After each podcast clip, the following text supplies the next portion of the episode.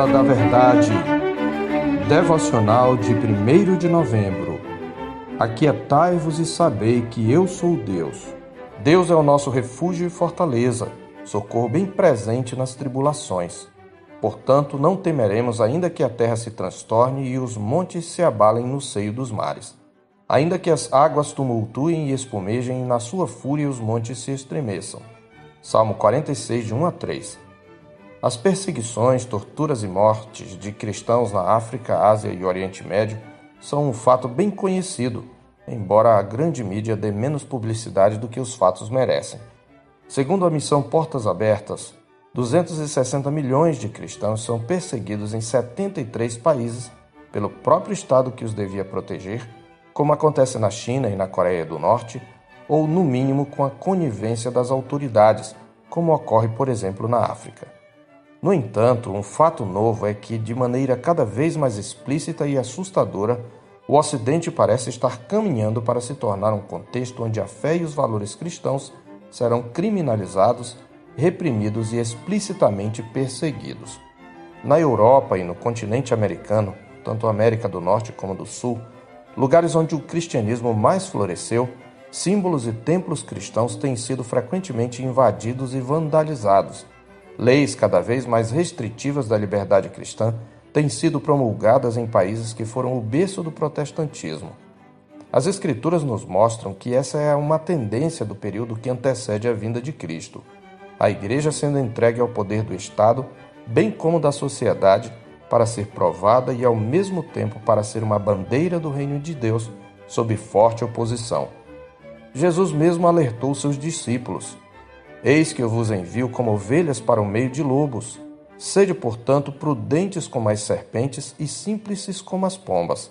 E acautelai-vos dos homens, porque vos entregarão aos tribunais e vos açoitarão nas suas sinagogas por minha causa sereis levados à presença de governadores e de reis para lhes servir de testemunho a eles e aos gentios. Um irmão entregará à morte outro irmão e o pai ao filho. Filhos haverá que se levantarão contra os progenitores e os matarão. Sereis odiados de todos por causa do meu nome. Aquele, porém, que perseverar até o fim, esse será o salvo. Mateus 10, de 16 a 18 e de 21 a 22. Ele também os consolou, garantindo-lhes a assistência na perseguição, especialmente para que fossem encorajados a dar testemunho sob forte pressão, nos versos 19 e 20. E quando vos entregarem, não cuideis em como ou o que haveis de falar, porque naquela hora vos será concedido o que haveis de dizer, visto que não sois vós os que falais, mas o Espírito de vosso Pai é quem fala em vós. Na verdade, a oposição ao povo de Deus é mais antiga do que muitos imaginam. Desde a queda do homem, Deus alertou para a relação de oposição entre a semente da mulher e a semente de Satanás, a serpente. Falando à serpente em Gênesis 3,15, o Senhor Deus sentenciou: Porém, inimizade entre ti e a mulher, entre a tua descendência e o seu descendente. Este te ferirá a cabeça e tu lhe ferirás o calcanhar. E logo no capítulo seguinte, já vemos Abel, semente santa, ser assassinado por seu irmão Caim, semente da serpente.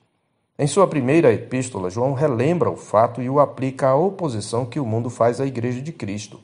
Em 1 de João 3, 12b e 13, ele relembra que Caim era do maligno e assassinou a seu irmão. E por que o assassinou? Porque as suas obras eram más e as de seu irmão justas. Em seguida, ele exorta: Irmãos, não vos maravilheis se o mundo vos odeia. A pergunta que deveríamos fazer é: que faremos se nossa fé for criminalizada e entrarmos na rota da perseguição? O Salmo 46 é uma oração comunitária de confiança em meio à oposição e à ameaça.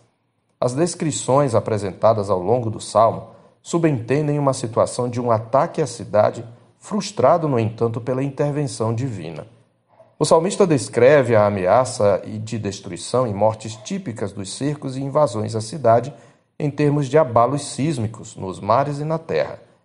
Mas, mesmo diante de tão grande ameaça e apreensões, ele afirma como a comunidade do pacto sua confiança que se fundamenta na presença de Deus em Jerusalém e, mais especificamente, no templo. As cidades amuralhadas costumavam ter fortalezas erguidas para proteger especialmente o rei e os nobres. Mas o salmista lembra, antes de tudo, que o próprio Deus é a fortaleza segura do seu povo, nos versos 1 a 3, em meio às ameaças dos inimigos. Este foi o salmo que inspirou Lutero a escrever, em meio às turbulências do contexto da reforma, seu hino Castelo Forte. Deus é o socorro sempre presente, mesmo quando assustados com as ameaças, não o percebemos. Somos assim chamados a confiar num Deus presente e a não temer, mesmo nas piores oposições e calamidades. Esse Deus que habita com o seu povo e cuja presença é a base da sua confiança, não lhe proporciona apenas segurança. Sua presença também o alegra. Ele é a fonte da sua alegria e o fundamento da sua segurança e firmeza, como o salmista lembra nos versos 4 e 5. Há um rio cujas correntes alegram a cidade de Deus, o santuário das moradas do Altíssimo. Deus está no meio dela, jamais será abalada. Deus a ajudará desde antemanhã. Podemos estar seguros nas situações de oposição, porque esse Deus que está conosco é soberano. As coisas podem sair do nosso controle, mas nada escapa ao controle do nosso Deus. Observe que o Deus que está conosco é o mesmo que assola a terra com os seus juízos, conforme os versos 6, 8 e 9. Ele abala a terra com a palavra que sai da sua boca. Bramam nações, reinos se abalam. Ele faz ouvir a sua voz e a terra se dissolve. O Senhor dos exércitos está conosco. O Deus de Jacó é o nosso refúgio. Vinde, contemplai as obras do Senhor. Que assolações efetuou na terra! Deus então assola a terra com juízos temporais. E quando faz isto, também está manifestando sua glória, pois suas obras de juízo revelam seu poder e seus atributos. Ele também despoja os seus inimigos e a seu tempo restabelece a paz, como diz o verso 9. Ele põe termo à guerra até os confins do mundo, quebra o arco e despedaça a lança, queima os carros no fogo. Ao longo da história da salvação, por diversas vezes o Senhor livrou seu povo dos inimigos. Ele libertou Israel do Egito com mão poderosa e braço estendido, executando juízo contra os seus deuses e contra Faraó. Ele fez isto pelas mãos de Moisés, escolhido para ser o libertador do seu povo. Ele deu vitória a Israel também na conquista da terra prometida por meio de Josué, e uma vez lá, em tempos de opressão pela quebra da aliança, ele enviou juízes libertadores que livraram o povo das mãos dos seus opressores. Deus também quebrou o arco e despedaçou a lança da Babilônia, após setenta anos de cativeiro, trazendo seu povo de volta a Sião. Mas todos esses livramentos foram prenúncios do cumprimento da grande promessa de Gênesis 3,15. Os libertadores que Deus usou eram todos homens pecadores e a libertação que eles trouxeram foi temporária e provisória. Foi em Cristo, seu Filho, nascido de mulher, nascido sob a lei, que Deus quebrou o arco e despedaçou a lança do inimigo, e despojando os principados e as potestades, publicamente os expôs ao desprezo, triunfando deles na cruz, diz Paulo em Colossenses 2,15. Ele ressuscitou, subiu ao céu, foi entronizado à destra de Deus Pai, de onde virá para julgar vivos e mortos. Ele enviou também o Espírito de adoção, como está escrito em Gálatas 4,6.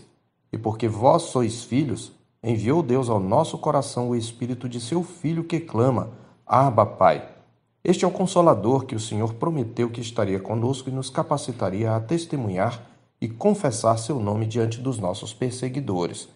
Por meio do seu Espírito, Cristo está em nós e nós estamos em Cristo. Ele é a nossa fortaleza segura. Por ele temos paz com Deus, acesso à graça e firmeza, mesmo nas tribulações, como diz Paulo em Romanos 5, de 1 a 4. Cristo é o Rei exaltado que virá outra vez para assolar a terra e libertar definitivamente o seu povo do presente mundo mal. Por isso, se o Senhor for servido nos levar a glorificá-lo através da perseguição, tal como nossa irmandade espalhada pelo mundo, lembremos-nos do encorajamento contido neste salmo. Aquietai-vos e sabei que o Senhor é Deus. Não tem mais, ainda que a terra se transtorne. Sabei que o mesmo Rei que abala a terra é o refúgio seguro para o seu povo. Ele habita em nós por meio do seu Santo Espírito. Em meio ao caos e às assolações, afirmemos sempre confiadamente: O Senhor dos exércitos está conosco, o Deus de Jacó é o nosso refúgio. Eu sou o pastor Marcos Augusto, pastor da Terceira Igreja Presbiteriana de Boa Vista, em Roraima. Tenha um bom dia na paz do Senhor Jesus.